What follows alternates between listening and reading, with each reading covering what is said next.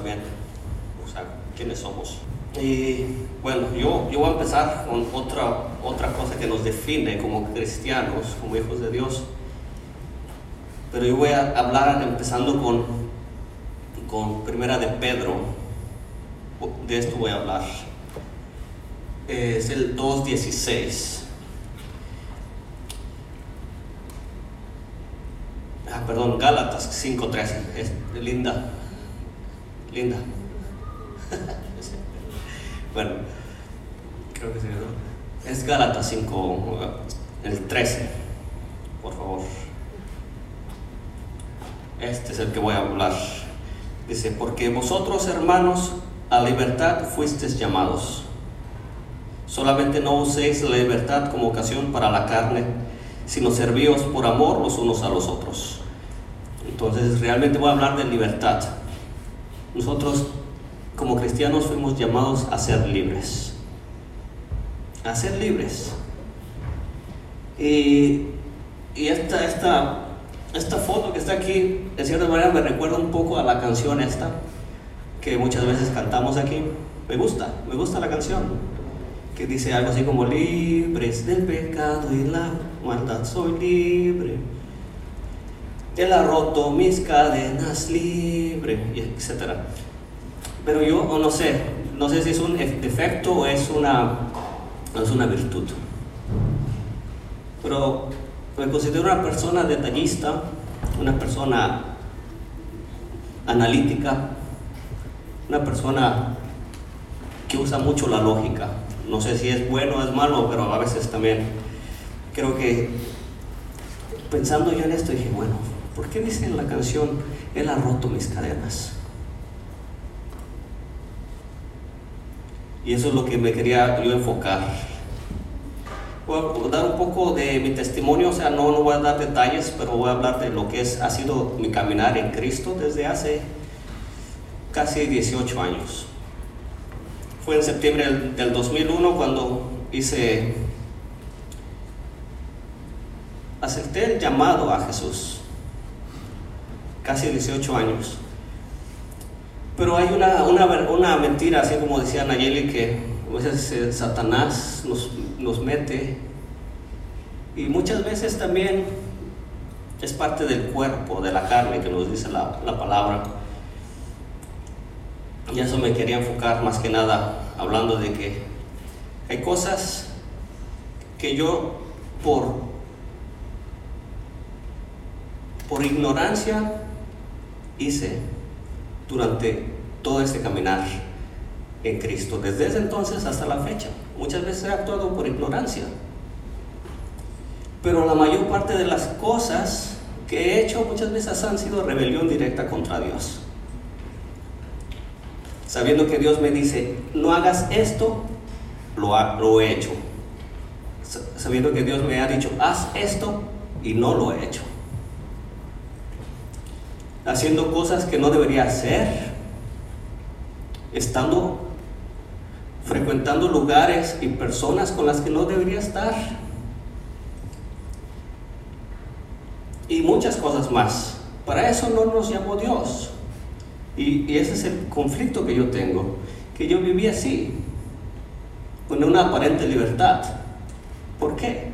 Porque llevaba unas cadenas si uno lo ve así, eso realmente no es la libertad que Dios quiere.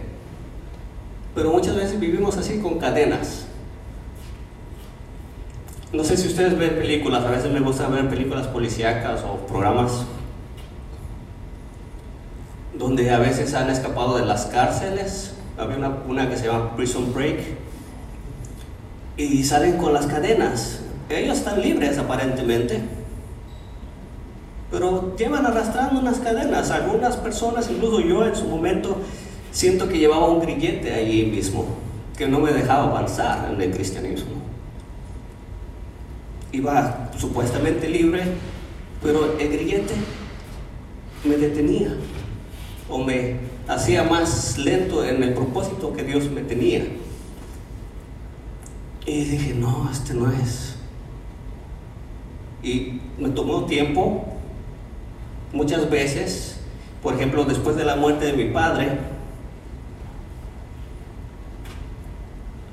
en mi mente tenía tanto, no sé, amargura, a la vez también tenía miedo, duda. Y Dios fue sanándome en esto. O sea, Él me libró de ese pensamiento. Y yo, sé, Dios, hay cosas que Dios nos libra y nos sana por su espíritu. Pero hay otras cosas que Dios no nos va a librar a menos que nosotros lo, lo permitamos. Y eso es la, o sea, voluntariamente tenemos que dejar muchas cosas. Por ejemplo, no sé, tendrá, les dije, 18 años que yo me convertí a Jesús. Pero seguía tomando. O sea, mejor dicho, me emborrachaba. Cuando los amigos, malos amigos, me tenían por ahí, fumé, pero gracias a Dios que todo eso quedó hace 15 años, fue la última vez que tuve una borrachera y, y subsecuente resaca. 15 años más o menos también que, que probé el último cigarro. Hay otras cosas que me tomó más tiempo librarme de ellas. Hay otras que todavía estoy en eso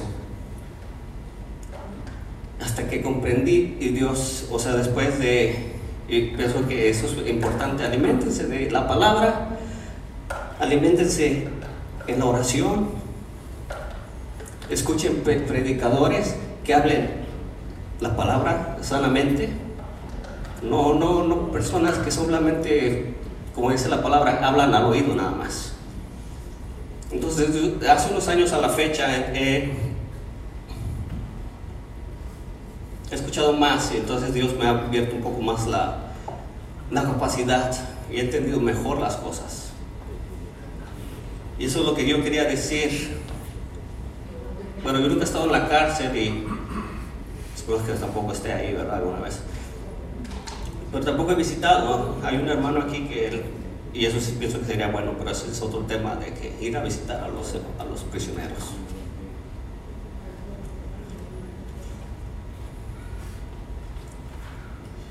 Y a veces, bueno, uno diría, ¿pero por qué? Digo, sí, a veces lamentablemente vivimos así, en una aparente libertad. Cuando dice Galatas que fuimos llamados a ser libres, libres, no tener ninguna carga, ningún, nada que nos detenga, nada que nos ate. Pero vivimos así, mucha gente tiene hasta, yo pienso que yo era así también, porque iba a la iglesia, la gente de adentro de la iglesia no conocía lo que hacía, pero Dios sí. Entonces yo me imagino que, yo era como esas personas en aparente libertad, pero con un rastreador ahí en el tobillo. Hay personas que salen por libertad condicional. Están libres, pero no están libres realmente. ¿Por qué? Porque están condicionadas a hacer lo que deben de hacer. Un poeta escribió y me gustó lo que escribió una vez, dice que la libertad no consiste en hacer lo que se quiere, no consiste en hacer lo que se quiere. Y uno diría, sí, pero yo soy libre, yo tengo la libre voluntad de hacer lo que yo me place, lo que yo quiero, de la forma en la que yo quiero. Pero eso realmente se llama libertinaje, la Biblia dice eso es libertinaje. Tenemos cadenas todavía que nos arrastran. Y muchos dicen, no, salen de la cárcel o lo que sea, y como pan, como revolucionario, ¿no? Viva Pancho Villa, viva la revolución, ahí, yo, ah, mis, mis chicharrones truenan nada más. Queriendo hacer de la forma en la que yo quiero, y dice Dios, no, así no es. Jesús me dice, no es así, porque yo te llamé a libertad,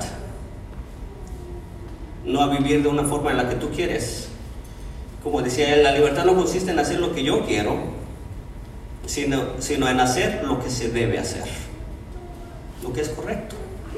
Esa es la verdadera libertad. O sea, aunque vivamos en una sociedad democrática, donde hay libertad de expresión, libertad de, de mil cosas más, la verdadera libertad consiste en si que un amigo te ofrece una, una, una cerveza, una copa, tienes la libertad de decir no. Esa es la libertad la que Dios quiere. Aunque te invitan a un lugar, decir, no, ¿sabes qué? No tengo, no quiero, no puedo, o no debo.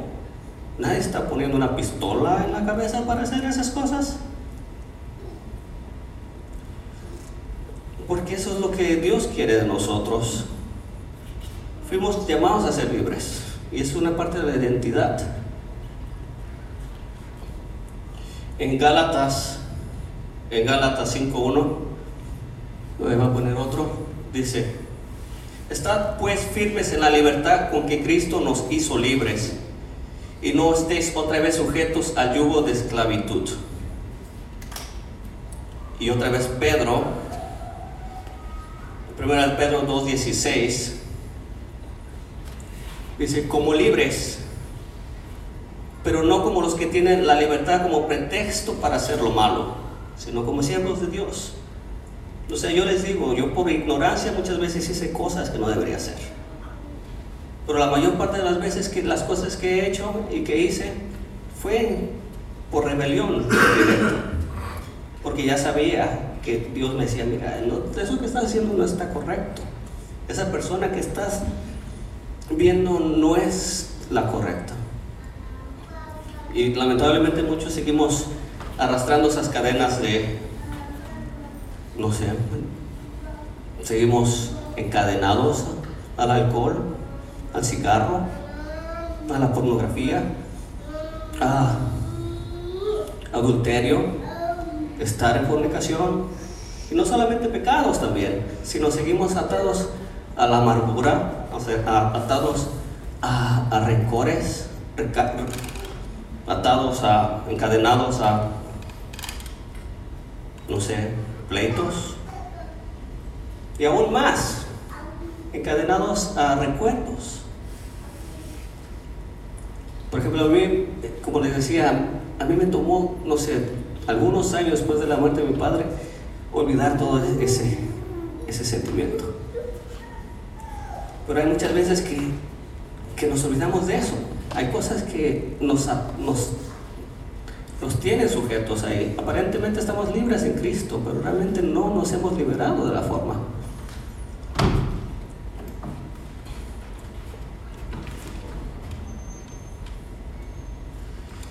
los judíos, cuando estaba ahí eh, Jesús, es que uno fue terminando.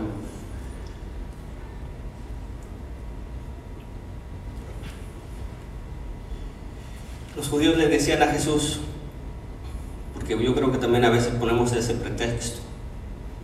Y aunque yo no era muy una persona que confrontaba mucho, el espíritu, la conciencia me, me atormentaban. Esto que hiciste no estuvo bien, eso que dijiste no estuvo bien, eso que estuviste haciendo una noche no estuvo bien. Pero hay algunos que sí toman este como, o sea, que dice, cuando los judíos se justificaban diciendo, porque Jesús les había dicho más un poco más antes, dice, y conocerán la verdad y la verdad los hará libres. Entonces los judíos decían, pero nosotros somos hijos de Abraham y no, y no hemos sido esclavos de nadie. Entonces es un pretexto parecido de a veces usamos. Sí, pero yo soy libre en Dios.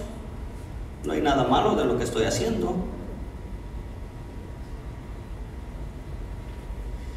Entonces realmente la otra foto que está por ahí, por favor.